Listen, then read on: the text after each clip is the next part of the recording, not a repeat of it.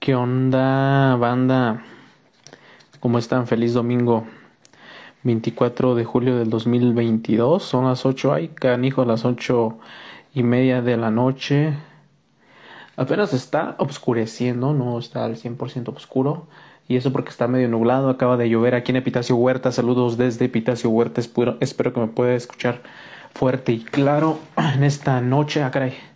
Perdón, perdón, eh, moví la base aquí moví esta pequeña base. Eh, ¿Cómo están? Bueno, pues hoy domingo decidí hacer un video en vivo debido a que pues eh, durante la semana no he podido realizar videos. Creo que durante esta semana y la pasada, la pasada creo que se fue la luz. Por ende no había señal. Efectivamente yo tenía señal eh, de internet, pero estaba súper lenta, muy muy lenta. Eh, traté por ahí de hacer un video en vivo, creo que el sábado o el domingo también y no se pudo tampoco. La señal ha andado muy rara en estos días. Apenas hasta, podría decirse que apenas hasta el viernes logró que, creo que por fin estabilizarse, tanto en velocidad como en, en intensidad. Y pues nuevamente los saludo desde Epitacio Huerta. Buenas noches a todos. Epitacio Huerta, Michoacán, México y el mundo. Eh, fíjense que hoy, si les soy honesto, no estudié un tema como tal para compartirles, sin embargo estuve leyendo una teoría de el por qué no hemos hecho contacto real con los extraterrestres. Y no me refiero a los memes que salen de que cómo le vamos a explicar a los extraterrestres tal cosa y este rollo. La verdad es que estudiando un poco a fondo eh, esta cuestión de la física y la ciencia, hay, existen teorías muy para mí muy convincentes de por qué no hemos podido eh, hacer contacto real, o sea, contacto directo con los extraterrestres. Eh, y perdón por aquí ando este, juntando unas monedas que estoy tratando de ahorrar y me gusta como que separar las monedas por valores, las de a peso con las de a peso y las de a dos con las de a dos, algo muy práctico y se ven bonitas.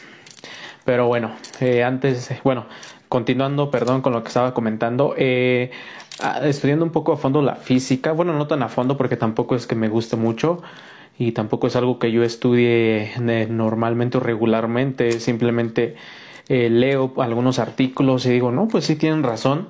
Y el día de hoy voy, quiero platicarles de la paradoja de Fermi. Eh, la paradoja de Fermi es en honor a, a un físico que se llama Enrico Fermi este, que él nos comenta del por qué no hemos hecho contacto con extraterrestres, si bien sabemos que hay eh, ya eh, contactos por ahí, eh, algunos pequeños testimonios que circulan en la red o, o que inclusive a través de la historia, desde el famoso incidente de Roswell en Estados Unidos, Nuevo México, pues por ahí ha habido uno que otro artículo en periódicos, programas de televisión de cómo algunas personas lograron hacer contacto con extraterrestres.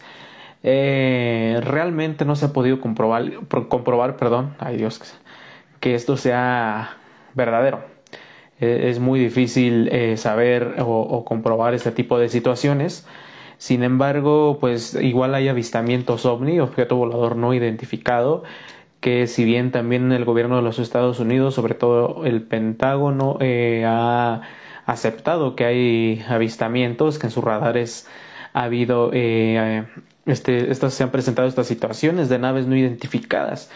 Sin embargo, tampoco es que hayan asegurado que realmente pertenezcan a una civilización o a personas o sujetos que vivan fuera eh, de nuestro planeta, en otro planeta, en otra galaxia, en otro universo. Eh, y hay muchas teorías que surgen de esto. Eh, hay muchas teorías de que se dice que probablemente sea tecnología oculta del gobierno, sobre todo estos gobiernos que realizan muchos ejercicios militares, China, Rusia, Corea del Norte, este, Estados Unidos, obviamente.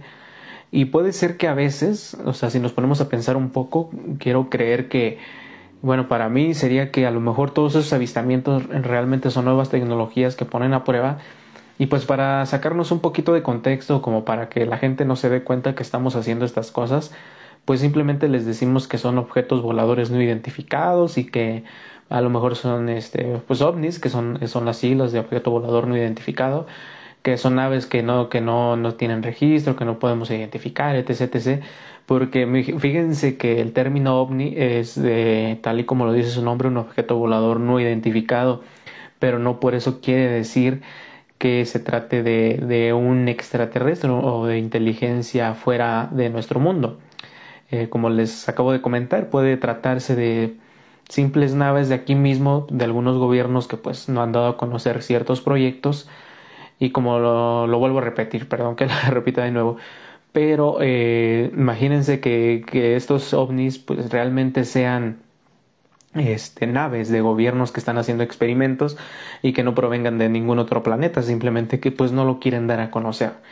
Porque pues bien, yo digo que de alguna manera es como que normal, entre comillas, que hagan este tipo de ejercicios eh, algunos ejércitos del mundo y obviamente que tratándose en cuestiones de combate pues no es como que por ejemplo si yo quisiese este, entrar en guerra con alguien o asesinar a alguien pues no es como que le vaya a avisar y oye este fíjate que te voy a matar a tal hora con tal con tal arma de tal manera pues no verdad y, pues obviamente los gobiernos pues que hacen este pruebas con armamento militar y estas cosas pues no es como que digan ah vamos a darle a conocer al mundo que pues no pueden tratarse simplemente de proyectos que están en, eh, en prueba y pues para despistar pues simplemente nos dicen que, que no son identificados y que probablemente provengan de otros mundos, etc. Pero fíjense que ya poniéndonos en contexto bien acerca de la paradoja de Fermi, que la verdad a mí se me hace algo muy convincente, eh, y que de hecho les voy a ir leyendo y exponiendo un poco mi punto de vista para mí se me hace como que la más convincente porque es algo real. Como les digo, ya estudiando un poco acerca de estas cuestiones de la ciencia y de la física, eh, se me hace muy, pues algo real, algo que creo que sí es tal y como lo dice y que probablemente sea así y que nunca lleguemos a contactar con ninguna civilización extraterrestre. Y ahorita les voy a decir por qué esto es de acuerdo a la teoría de Fermi y para esto se van a tratar varios puntos. Uno de ellos es que estamos demasiado lejos un mundo de otro, del que probablemente tenga vida aparte de nuestra Tierra. La otra es que no viven en la superficie, esto lo vamos a estar hablando, eh, de que no viven en, una, en un planeta físico como el nuestro. Y más adelante les voy a decir por qué. Otro punto es que exceso de equipaje, que forma parte pues de la paradoja, son temas que se van desglosando en la misma dentro de la misma paradoja exceso de equipaje, pues vamos a hablar después de ello. Otro punto son que no son seres humanos, sino son humanoides, pero realmente son máquinas. O son cyborgs, o mitad humano, mitad robot. Y pues estas máquinas, pues si fuese inteligencia artificial, artificial, perdón, como que pues si lo pensamos bien no tendrían como que la necesidad de contactar con seres humanos porque pues ellos podrían autodestruirse o construir a otras máquinas y pues no es como que ah, necesitamos, o sea, una máquina en realidad no va a necesitar de alimento, de agua, a lo mejor sí de combustible o, o, ciertas materias primas con las cuales eh, construirse, pero pues al ser máquinas eh, probablemente se puedan reconstruir a sí mismas y pues esa es una de las teorías, que tal vez los extraterrestres no son seres humanos como nosotros o seres vivos, sino que son cyborgs, pueden ser cyborgs, androides, o pueden ser en su totalidad máquinas. Eh, otro de los puntos que habla la paradoja de Fermi es que se destruyeron a sí mismos, que una civilización tal vez que existió eh, mucho más inteligente que nosotros y tal vez ya se haya destruido. Eh, como lo vemos la humanidad, pues también va de mal en peor y en algún momento podremos llegar a pensar que, que también nos vamos a destruir a nosotros mismos y tal vez eso ocurrió con otra civilización y es uno de los puntos que trata la paradoja de Fermi eh, la otra es que el universo es e inestable, es de las últimas, entre otras, que vamos a estar hablando aquí. Bueno, pues les voy a comenzar a leer un poco.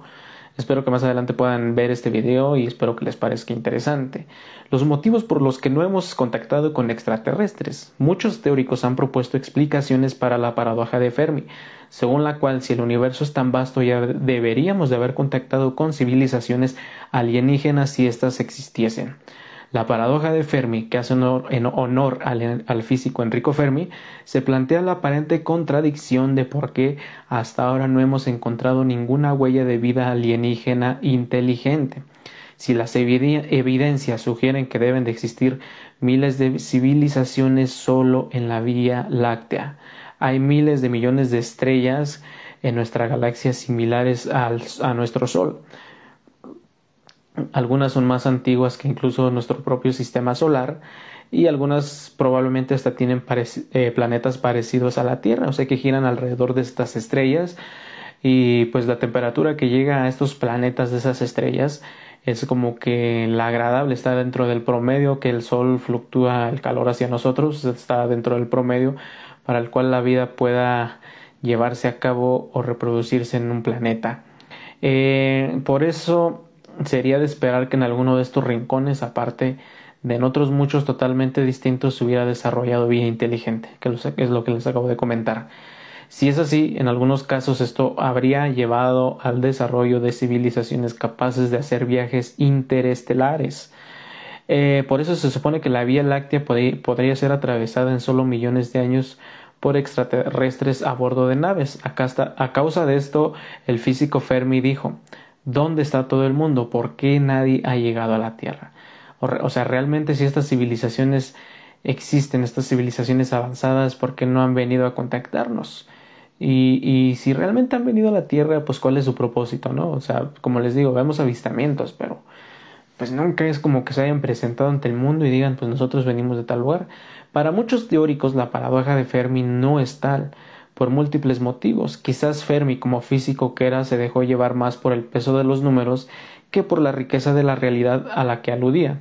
De hecho, los científicos han propuesto con los años muchas respuestas a la pregunta de por qué no hemos establecido contacto con extraterrestres. Ahora vamos a desglosar un poco la paradoja de Fermi de por qué él creía que no eh, habíamos hecho contacto aún con extraterrestres y por la cual él mismo cree o comenta que probablemente nunca lo hagamos. La primera de ellas es que estamos demasiado lejos y les voy a leer un poco. La primera explicación y quizás la más sencilla es que quizás estamos demasiado lejos. La estrella más próxima a la Tierra o la más cercana donde pudiese existir vida está a cuatro años luz. Para eso harían falta mil años para viajar hasta allá con naves espaciales similares a las actuales.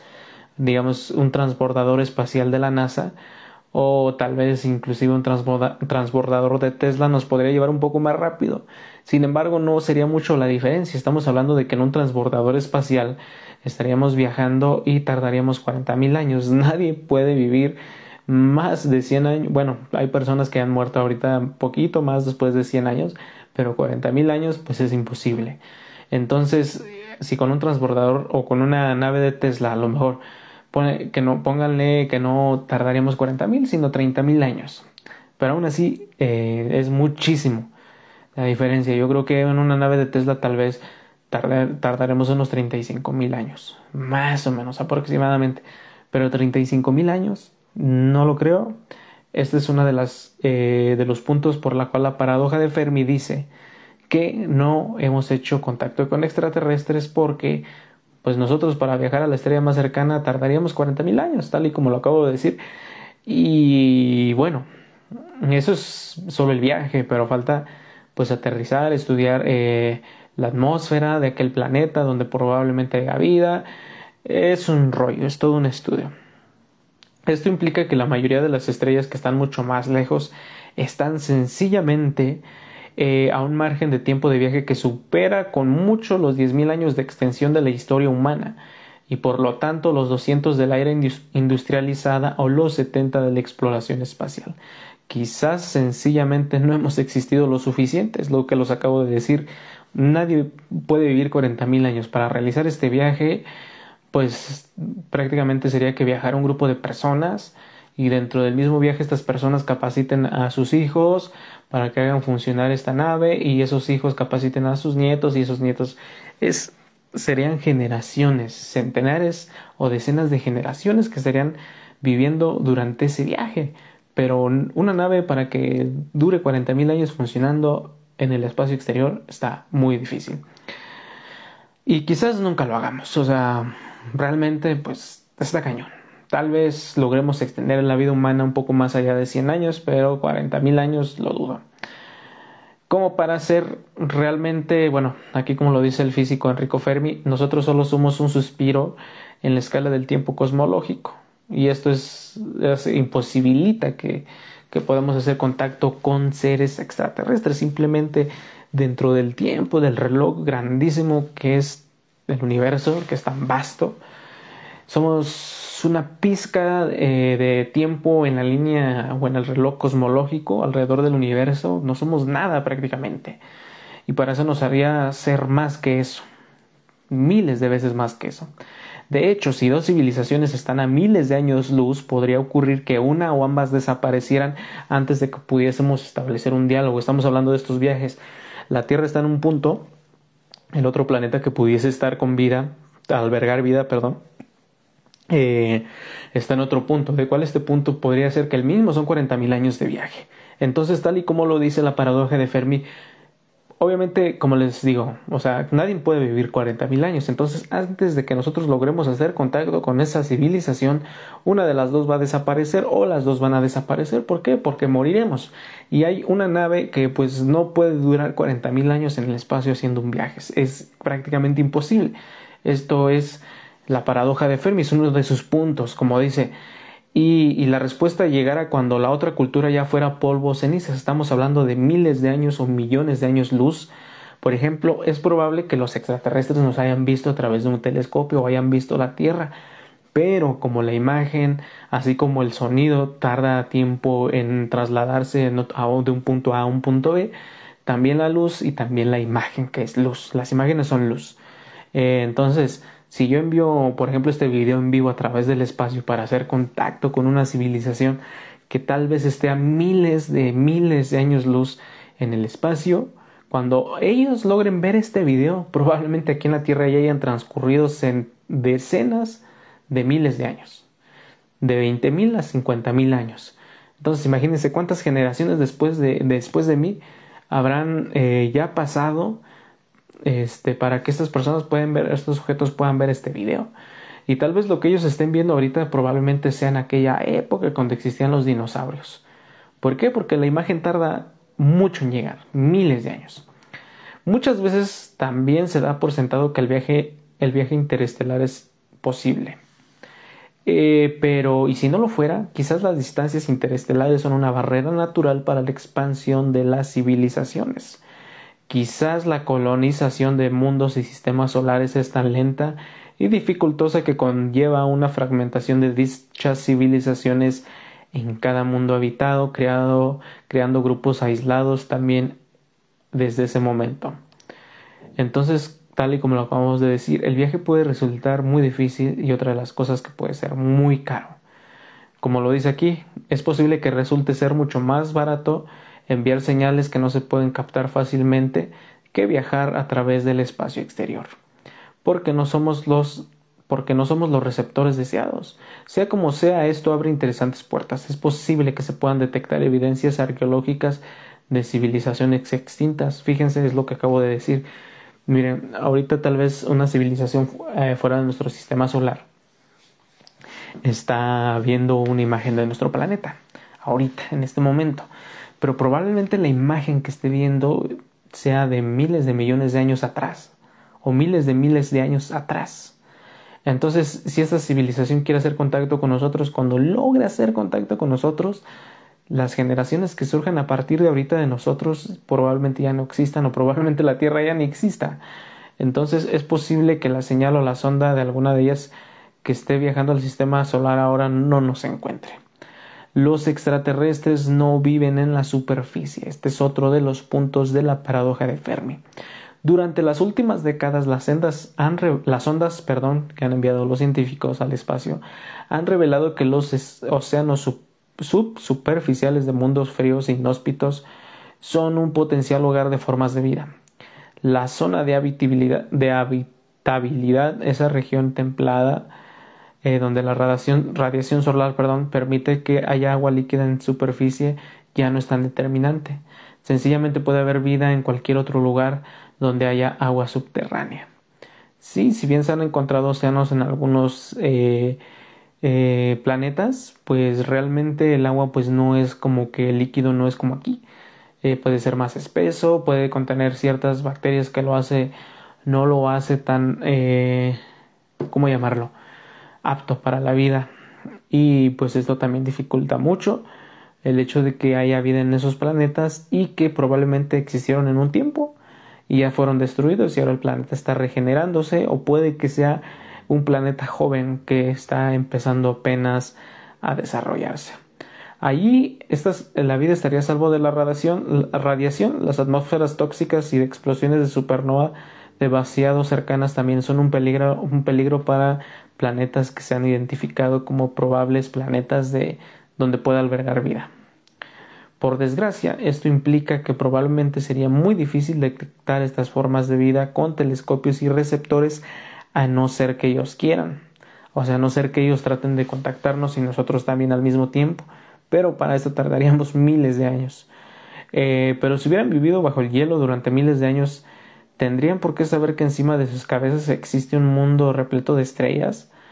Estamos hablando de capas, ¿no? Como el hecho de que se habla de una tierra hueca o de un mundo hueco debajo de nuestra tierra. Imagínense que fueran criaturas o seres vivos que viven debajo de una corteza de algún planeta en el espacio exterior. Para ellos el cielo es la corteza, digamos, terrestre, por así decirlo, la corteza de su planeta. Entonces, como que ya eh, investigar más allá del cielo, de su atmósfera, sería pues algo que tal vez a ellos no les interese. Esto si estamos hablando de personas que vivan debajo de su corteza.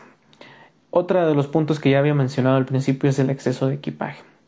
Fermi daba por sentado que el viaje espacial era posible y relativamente sencillo, pero ¿qué pasaría si una civilización viviese en una supertierra con una gravedad mucho más fuerte que la de nosotros? Una, algo que te atraiga más al piso, a la Tierra o al planeta que la gravedad que tenemos ahora. Si bien cuando estamos gorditos nos cansamos tanto, imagínense para poder hacer despegar un transbordador todavía hubiera costado posiblemente 10 o 20 años más para hacer despegar una nave de la Tierra e ir a la Luna, por la cuestión de la gravedad tan aplastante, o sea, ese imán que te atrae hacia la Tierra. Tal y como lo dice aquí, al menos 10 veces superior a la nuestra. Según varias investigaciones, la consecuencia es que permanecerían vinculados a ese planeta de forma permanente. Pues, pues sí, porque se ocuparía de mucha energía y sobre todo nuclear o algo muy potente para que una nave pudiese despegar de ese planeta que tuviese una gravedad más pesada que la nuestra. El lanzamiento de satélites y de naves más pesadas sería sencillamente imposible, salvo que desarrollaran algún tipo de ingenio tecnológico que no podemos ni siquiera imaginar para superar este escollo o esta barrera de la eh, eh, eh, gravedad. Imagínense, como les acabo de comentar, o sea, una gravedad 10 veces más fuerte que la de la Tierra es difícil, difícil. Sería muy difícil hacer una máquina, una nave que pudiese despegar con facilidad. Vamos a otro de los puntos que ya les había comentado. Ah, ya me estoy cansando. Los aliens son máquinas o los extraterrestres son máquinas.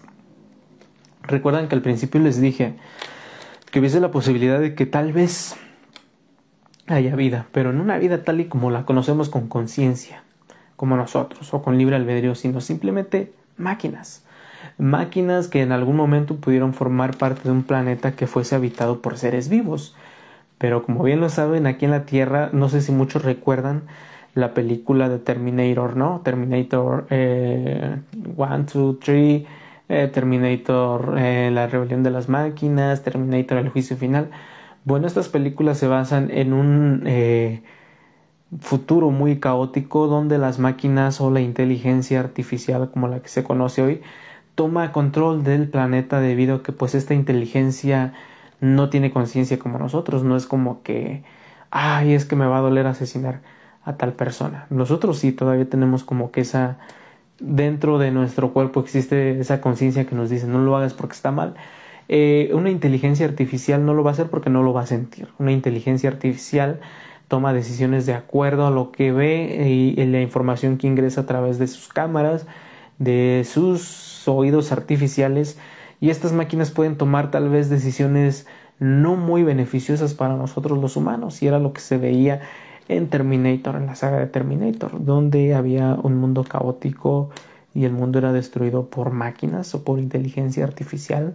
Fíjense que lo que más me llama la atención es que esta película, esta saga de Terminator salió justo antes de que apareciera este término de inteligencia artificial. Eh, ahorita ya la inteligencia artificial se puede ver incluso en los smartphones. Eh, por eso a veces tú dices, ¿cómo es que las redes sociales se dan cuenta de mis gustos, de lo que a mí me gusta, de lo que yo hago? Si, si no lo publico, pero ellos escuchan tu smartphone tal y como lo estoy haciendo ahorita, transmite mi voz, mi imagen, eh, ve lo que hay alrededor de mí y toda esa información la pueden usar en nuestra contra en algún momento. Puede que tal vez ellos o la inteligencia artificial en un momento dado pueda eh, decir o decidir, de acuerdo a la información que recibe, que la especie humana es una amenaza para el planeta y pueda destruirnos. Imagínense si eso pasara. Entonces, ese es uno de, las, de los puntos que habla Fermi, del físico Enrico Fermi, de que posiblemente en un planeta que tal vez haya existido vida, eh, pues tal vez hubo una inteligencia artificial que decidió acabar con esa civilización y que ahora se mantiene en el espacio exterior o posiblemente dentro del mismo planeta. Y pues es una inteligencia artificial que pues no va a ocupar de seres vivos, que simplemente lo único que va, eh, su, único, su única misión o, o su complejo es como que sobrevivir o mantenerse conectada o, o en línea, ¿no? Como, funcionan ahora las cosas. Fíjense lo que dice la teoría de que los aliens pueden ser máquinas. Desde que se construyó el primer ordenador en 1945, la humanidad ha avanzado enormemente hacia el desarrollo de máquinas cada vez más avanzadas. La inteligencia artificial es hoy en día un campo en plena ebullición. Según Sid Shostak, futurista y director del Instituto de Búsqueda de Vida Inteligente Siri, podría ser que esto haya llevado a que civilizaciones de seres biológicos hayan sido sustituidas por máquinas inteligentes, que es lo que les acabo de decir, por no decir que los hayan desaparecido. Por eso sugiere Shostak quizás no solo deberíamos buscar mundos habitables, sino lugares atractivos para las máquinas. ¿Cuáles pueden ser estos? Bueno, según él, sitios repletos de energía como el centro de las galaxias o el entorno de estrellas que contienen mucha energía, Estamos buscando análogos de nosotros mismos, ha, dicho Sostak en livescenes.com, pero no creo que la mayoría de la inteligencia del universo sea así. ¿Cómo serían las máquinas creadas en planetas con una composición diferente a la nuestra o a nuestro planeta, con distinta gravedad o una estrella más tenue? Eso está por verse. Otra de, las, de los puntos que habla la paradoja de Fermi es que nos se destruyeron, perdón, a sí mismos. Como les digo, igual como les dije al principio, imagínense, el, ser humano cada vez es, más inestable, cada vez acepta menos las cosas, cada vez somos un poco más... Eh, no, no, no aguantamos mucho ya, ya como que ahora nos ofendemos de la nada. Entonces puede que en alguna civilización que haya existido, esta civilización se haya destruido a sí misma, que haya acabado. Por ejemplo, esto es lo que dice la teoría de Fermi. Eh, la paradoja, el exceso crecimiento demográfico, la masiva producción de contaminación, los daños sobre el medio ambiente y por último el cambio climático pintan un futuro muy, muy malo para nuestra humanidad. Y esto podría ocurrirle a otras civilizaciones industrializadas en el espacio. El astrofísico Adam Frank diseñó un modelo matemático para tratar de responder esta pregunta, teniendo en cuenta las fuentes de energía, teniendo en cuenta las fuentes de energía disponibles y, conocidas. Simuló cuatro escenarios de evolución social. Tres, de los cuatro llevaron un colapso y la mayor parte de la población desapareció. En un cuarto estos hombrecillos se apuntaron al tren de las energías renovables.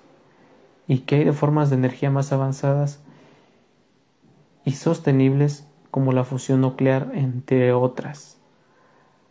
Que tal vez sean desconocidas hoy en día. Este es un punto muy interesante.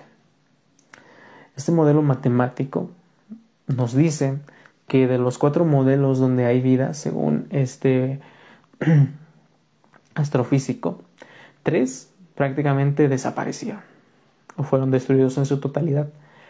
Uno de ellos pudo apuntar a energías renovables que lo vemos, es lo que estamos viendo ahorita, sin embargo, vemos que el Estado como que no le agrada esa idea de que existan energías renovables.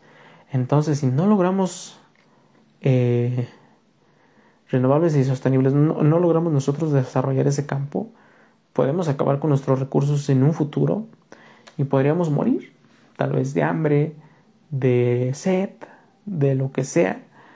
Y este es, digamos que de cuatro civilizaciones solamente una sobrevivió y muy de apenas. Entonces es, es posible que cada civilización tenga un ciclo de existencia en el universo y nosotros solo seamos uno más de ellos. Otro de los puntos que eh, habla la paradoja de Fermi es que el universo es demasiado inestable. Aparte de la posible torpeza de destruirse a uno mismo, también puede ocurrir que te destruya el propio universo, tal como los asteroides, estrellas moribundas, explosiones de supernovas, erupciones volcánicas, la naturaleza puede acabar de un plumazo con cualquier orgullosa civilización. Si bien ustedes saben que aquí en la Tierra se han dado desastres muy fatales, desastres naturales, puede que en este momento eh, probablemente incluso ocurra un terremoto muy fuerte que puede acabar prácticamente con Epitacio Huerta en un abrir y cerrar de ojos en cuestión de segundos o minutos. O puede haber una tormenta tan fuerte que el cerro se pueda deslavar, eh, que es prácticamente imposible según algunos eh, geólogos, porque Epitacio Huerta está sobre rocas. Sin embargo, la humedad puede ser tanta que en algún momento se pueden desprender una de otra y adiós. Eh, otra de las cosas es que la pues la naturaleza es, es la naturaleza. Y contra la naturaleza nadie puede. La vida puede ser rara en el universo, no solo porque es difícil que comience, sino también porque es difícil mantener los hábitats estables. Por eso es que el universo es estable. O sea, en cualquier momento que ocurra un fenómeno natural, ya sea en un planeta o en el universo, podemos desaparecer en un abrir y cerrar de ojos. Durante los primeros millones de años concluyó un estudio de la Universidad de Australia que este tipo de vida que surgiera en otro planeta podría ser tan inclusive mucho más inestable que el nuestro. Otro de los puntos es que nosotros somos alienígenas. Y si resulta que la vida extraterrestre, la vida terrestre aquí en la Tierra tuviera un origen extraterrestre, según la teoría de la panspermia, podría ser que ciertos microbios viajaron a través de esteroides procedentes de otros mundos. La pregunta es también, ¿podría la vida dispersarse no solo de planeta a planeta, sino más allá de sistemas solares? Imagínense, los asteroides que andan en el espacio pues llevan muchas cosas, microbios, bacterias, de todo a través del espacio. Y puede que en la Tierra haya chocado algunos asteroides y eso haya traído vida a la Tierra. Esto es lo que habla la para la perdón, la teoría de la panspermia. Y puede que esto también sea de sistema solar a sistema solar. Un asteroide que lleve células de aquí del planeta Tierra o choque con el planeta Tierra y después deje aquí eh, bacterias y se lleve bacterias de aquí y viaje y viaje y viaje afuera del sistema solar y choque con un planeta que pudiese desarrollar vida, pues es probable que allá se desarrolle vida que proceda de aquí. Entonces puede que nosotros también seamos alienígenas, seamos los propios alienígenas que, eh, de acuerdo a, esta teoría, eh, nosotros procedemos tal vez de otros mundos, de microbios, eh, bacterias que procedieron de otros planetas en el sistema solar. Y de los últimos puntos es que la vida es más rara de lo que pensamos. Solemos asumir por lo que observamos que la Tierra es un planeta rocoso como otros muchos, en la sombra de una estrella amarilla y mediocre, pero una hipótesis alternativa llamada la hipótesis de la Tierra excepcional sostiene que quizás no estamos viendo con claridad lo que ocurre allá afuera. Quizás una suma de casualidades hacen de la Tierra un lugar sumamente excepcional, tanto como para que la vida extraterrestre sea más rara de lo que pensamos y por tanto más improbable de contactar con ella. Esta hipótesis sostiene que una serie de factores fortuitos que son indispensables para el desarrollo de vida y, y la civilización quizás eh, no son tan fáciles de reproducirse en otros rincones de la Vía Láctea. Fíjense que aquí estamos hablando de ciencia, no estamos, si habláramos de religión, pues Dios es el que mantiene el universo funcionando. Para Dios todo es posible. Pero si hablamos de algo automatizado o algo que simplemente vaga en el sistema solar, pues es probable que en la Tierra pues, se haya dado la vida porque así fue como que una casualidad. Eh, todas esas bacterias, todo lo que viajó a través de un asteroide que tal vez chocó con la Tierra, la Tierra fue como que, como cuando pones una semilla de maíz en una tierra fructífera, pues obviamente va a crecer bien y se va a dar bastante. Igual pudo haber pasado en la Tierra, cayó un asteroide con microbios, microorganismos que dieron origen a la vida y se pudo desarrollar con facilidad. Y no puede ser que, y podría no ser fácil que se desarrollase en otro punto de la Vía Láctea. Eh, a salvo el, perdón, en el sistema solar para nosotros es clave de presencia de un planeta tan gigantesco como Júpiter, que con su gravedad nos guarda del impacto de residuos y asteroides. Prácticamente como que Júpiter atrae todo lo que pudiese caer a la Tierra. Es como que ve asteroides y su misma gravedad es tan fuerte que los atrae y los desvía de que choquen con nosotros. También es importante el tamaño concreto de la Tierra y de su luna que determinan una multitud de cosas como la aparición de una magnetosfera, la tectónica de placas o el fenómeno de las mareas. Influye que en el cielo el Sol y la Luna tengan prácticamente el mismo tamaño? La química característica de nuestro planeta y la frecuencia de fenómenos como glaciaciones, choques de asteroides y cometas es tal que ha marcado la evolución de la vida, pero sin llegar a extinguirla. Pero ¿será así en otros lugares? ¿Con qué frecuencia? Probablemente estemos en un punto en el universo, en un punto medio, como en una franja, donde se puede desarrollar vida y no, ah, y no sería así en otros lugares. Además, la evolución de la vida está marcada por importantes sucesos que aparecieron por azar. ¿Con qué frecuencia ocurrirán en otros lugares estos eventos? Pues quién sabe. Y otros sea que sean tan determinantes para la aparición de vida compleja y civilizaciones.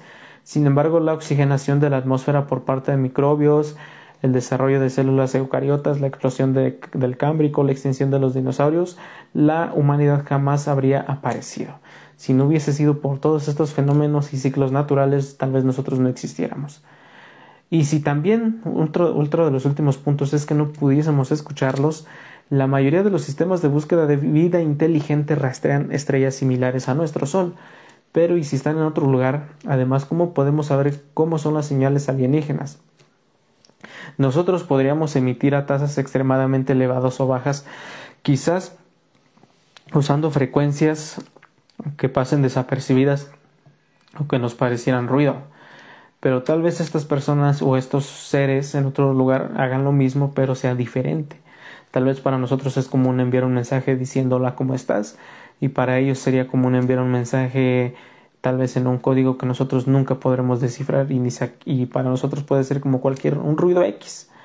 Según Siri, que cuenta con un radiotelescopio tan potente como el Observatorio de Arecibo, con sus 350 metros de diámetro en el plato receptor, solo sería capaz de captar ondas de radio y televisión a distancias de 0.3 años luz, una distancia insuficiente para abandonar el sistema solar. O sea que nosotros no somos todavía capaces de enviar señales muy fuera de nuestro sistema solar. Otra cosa sería que las señales enviadas por otra civilización estuvieran limitadas a un rango estrecho de secuencias, tal y como ocurre con el Wi-Fi. O sea, el Wi-Fi la señal llega tal vez aquí o allá afuera del departamento, tal vez dos, tres calles, pero más allá imposible. Y puede que imagínense, pues, si lo manejamos a escala, que la civilización extraterrestre estuviera en Palos Altos y nosotros en Epitacio. Y nosotros al mandar estas señales de Wi-Fi, antes de que hicieran contacto cualquiera de las dos, en el camino las dos desaparecerían, entonces sería imposible. En este caso, la distancia a la que se captarían serían de cientos de miles de años luz, pero ¿cuán, cuán extenso es el espacio? Pues bastante. ¿Por qué motivo apuntarían hacia aquí y gastarían su energía en hacerlo? Sería algo muy costoso. Otra opción es que las radiofrecuencias fueran un medio primitivo para transmitir información y que prefirieran usar otros métodos desconocidos por nuestra civilización, algo que tal vez no hemos desarrollado, como lo fue en su momento el Bluetooth, el infrarrojo, el Wi-Fi, esas cosas pues antes no existían y tal vez ellos tengan un sistema de comunicación que tal vez nosotros no hayamos ni desarrollado y tal vez no desarrollemos dentro de miles de años. Es algo muy difícil. Otra de las cosas es que también no somos comunicativos, solemos dar por sentado que las civilizaciones alienígenas serían sociales y sociables, pero ¿y si vivieran como las abejas formando un enjambre y hubieran trascendido de una forma física y creado una inteligencia artificial global? ¿Y si habitaran una realidad virtual alimentada por la energía de las estrellas? Otra opción es que los alienígenas nos parezcan tan raros que no pueden comunicarse con nosotros, quizás no comparten las matemáticas o su lenguaje matemático, por no hablar de el literal. Eh, es compatible o pudiera ser incompatible con el nuestro. Quizás su, su fisiología o su forma de pensar les impide comunicarse con nosotros. Tal vez para nosotros pues es normal comunicarnos así, hablar, platicar, para ellos tal vez no. O sea, para tanto para ellos como para nosotros puede ser algo muy raro y preferían mejor como que detenerse y no proseguir. ¿Cómo nos comunicaríamos con seres que carecieran del concepto del individuo o que no se comunicasen por medio de palabras? Sería algo muy difícil. En este punto, varias opciones tratan de explicar una situación en la que los extraterrestres son científicos que nos observan, pero que deliberadamente no quieren intervenir para estudiar nuestra evolución y nuestro planeta. Pero aparte de este supuesto interés científico, puede ser que el contacto entre civilizaciones sea tan distinta e inherentemente peligroso. Solo hay que repasar la historia terrestre y que pues ellos prefieran evitar riesgos. La aparente paradoja de Fermi de la cual estamos hablando quizás no es tal, puesto que a pesar de la inimaginable cantidad de estrellas y mundos que existen, el contrato, digo el contrato, el contacto, perdón, con civilizaciones extraterrestres podría ser muy improbable por algunos motivos o por muchos motivos, aunque algunos han sugerido que ni siquiera estamos preparados para contactar alienígenas. Pocas preguntas resultan tan apasionantes como la típica de por qué estamos solos en el universo. Si no es así, ¿qué espacio ocupamos en esta realidad de escalas tan abismales? Es algo muy difícil de imaginar, pero como tal y como les comenté al principio, para mí es algo muy convincente, creo que realmente es así, tal y como lo dijo el físico Fermi, todos estos puntos que acabamos de ver, de estudiar, de escuchar, puede que para mí es algo muy, pues muy bueno, creo que tiene razón el físico, y es que realmente es así, o sea, somos diferentes. No, podemos, no puede haber una civilización igual a nosotros, tienen que ser distintos y puede que sean distintos sobre todo en la forma de comunicación, que es lo que más nos interesaría para hacer contacto, la comunicación. Y como lo acaba de mencionar el último punto, si ellos tal vez son mucho más avanzados que nosotros, pues probablemente sean los que nos observan a nosotros y deseen no intervenir, simplemente como que poner una barrera y decir pues hasta aquí nada más vemos qué hacen y se acabó porque pues vemos que estos chavos tal y como lo mencionó en las últimas palabras pues no estamos preparados. Sería algo muy catastrófico. Y sería catastrófico desde el punto en el que ustedes ven cómo últimamente en el mundo hacen un lío a veces hasta por una ideología religiosa política o social imagínense si, si, si ellos que son más inteligentes que nosotros saben de estas cosas pues prefieren mil veces no intervenir. Van a decir, no, pues es que si aparecemos estos chavos se van a matar o probablemente nos ataquen, tal como ha habido algunos casos de avistamientos o contactos de la tercera fase o tercer tipo, donde dice que pues las personas atacan a los alienígenas, porque pues obviamente es algo raro para nosotros. Y probablemente es que ellos prefieren no arriesgarse. Dicen mejor, hasta aquí. Probablemente ya cuando nosotros avancemos ellos decidan contactarnos, pero tal vez ellos ya no existan. O sea, el tiempo y el espacio es algo muy complejo. Y pues hasta aquí amigos, esto era lo que les quería platicar la noche de este domingo. Eh, hay que dormir temprano para mañana amanecer con buena energía, mañana lunes y no estar ahí como que, ah, como que qué hueva. Lo más recomendable es tomar, beber agua antes de ir a dormir, ir al baño, lavarte bien los dientes y dormir a tiempo, este, desconectarte de redes sociales, de todo, escuchar un poco de música relajante, tomarte un tecito relajante y dormir y vas a ver que otro día amaneces como nuevo. Pues esto fue todo amigos, muchas gracias, feliz domingo. Si te gustó el video dale like y compártelo y si no, pues igual ahí déjalo. Pero mm, de verdad que pues esta vez como les digo no lo estudié, quise compartir ese artículo que me pareció muy bueno. Lo pueden encontrar en www.abcciencia.com.